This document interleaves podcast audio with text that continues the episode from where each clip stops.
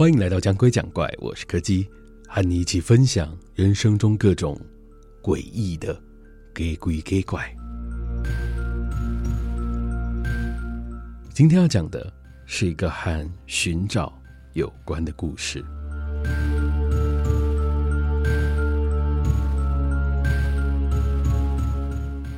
下午的六点，差不多是山风开始要吹起的时间，同时也是附近的学校会敲响他们钟声的时间。如果在钟声敲响的这段时间里，你在路上没有听到任何的钟声，或是听到了钟声以外的声音，请立刻走进距离最近的室内，在六点半以前都不要出来。如果你发现的时候，时间已经超过了六点十分，请不要进入任何室内。一旦在路上看到任何的人影，都要立刻朝反方向跑，来远离它。只要撑过六点半，就没事了。我知道这听起来很像是某种奇怪的都市传说设定。我在第一次听到这里大树公庙的庙公讲这件事的时候，也是这样的感觉。如果拿这件事去问这附近的居民，应该也会得到。和我当初去问的时候一样的答案，那就是虽然有听过，但也只有听过，在这里住了这么久，从来就没有遇过，根本不知道这个说法是怎么流传下来的。但我知道，它其实是真的，至少有一部分是真的，因为我曾经有亲身经历过，就和传闻描述的一样。当时我并没有听到任何从学校传来的钟声。等我察觉到不对的时候，整条街上不知道什么时候已经变得空无一人。时间是下午的六点十五分。正当我犹豫着该怎么办的时候，我听见转角的巷子传来了一阵缓慢的脚步声。那个瞬间，我完全忘了那传闻中的警告。我一心以为有其他人跟我一样，一不小心。就被困在了室外。但是当我走到巷口的时候，出现在我眼前的，并不是预期中会出现的路人，而是一个脸色青黑、身形干枯的老人。他身上穿着一件非常破烂的鲜黄色背心，在夕阳的照耀之下，反射着刺眼的光线。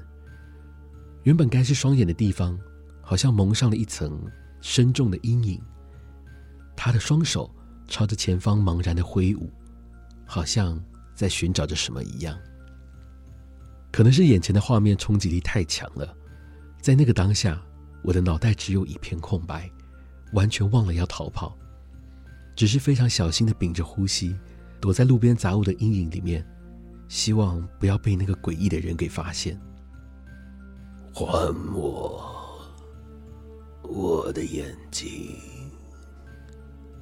还我，在哪里？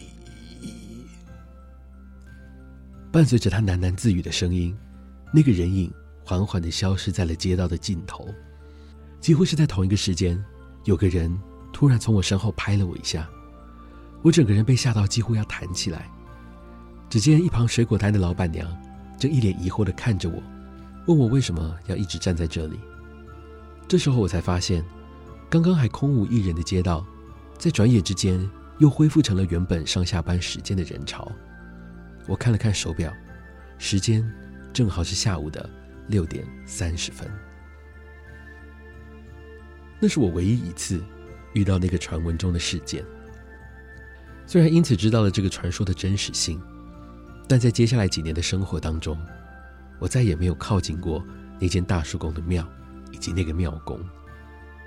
因为他的穿着打扮，特别是那件背心，跟我那天看到那个怪人身上的几乎一模一样。我常常在想，如果当时我选择的是逃跑，会发生什么事呢？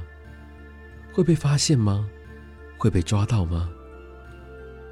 会不会，这就是为什么这里的人从来都只有听过，而没有见过的原因呢？今天的故事就到这里告一个段落了。如果喜欢我们的节目，别忘了收听每周四的更新。我是柯基，我们下次见。